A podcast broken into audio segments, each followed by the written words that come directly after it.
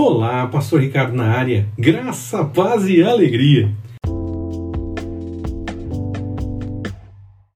Pedro é avisado. Leia Mateus capítulo 26, versículos de 31 a 35. Depois de um tempo de comunhão fraternal, Jesus começa a dizer aos seus discípulos quais serão os seus próximos passos.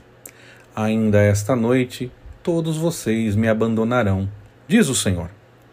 Como imaginar uma coisa dessas? Acabaram de comer a Páscoa, lembraram do cuidado do Senhor para sair do Egito, ir para a terra prometida e ainda pareciam ter ido além no significado daquele momento Parecia que não era hora para esse tipo de conversa. Mas o tempo do Senhor é diferente. Simão Pedro, mantendo a comunhão do momento e de toda a caminhada, garante que, ainda que todos abandonem Jesus, ele não. Ele é diferente. Jesus alerta. Asseguro-lhe que, ainda esta noite, antes que o galo cante, três vezes você me negará.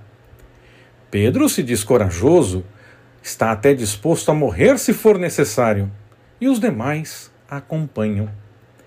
Não passou muito tempo e, apesar de Pedro, acredita-se que foi ele. João é o único que nomeia quem fez isso. Ter uma reação explosiva na hora da prisão, ele nega Jesus. Isso nos lembra de que podemos estar convictos de nossa fé e com todas as certezas de nossa busca pelo Senhor. E ainda assim, tudo pode mudar de um momento para o outro, dependendo do que acontecer. É aqui que entra a recomendação de Efésios, capítulo 6, versículos de 10 a 20. Precisamos ir além ou podemos sucumbir em nossas certezas de um momento para o outro.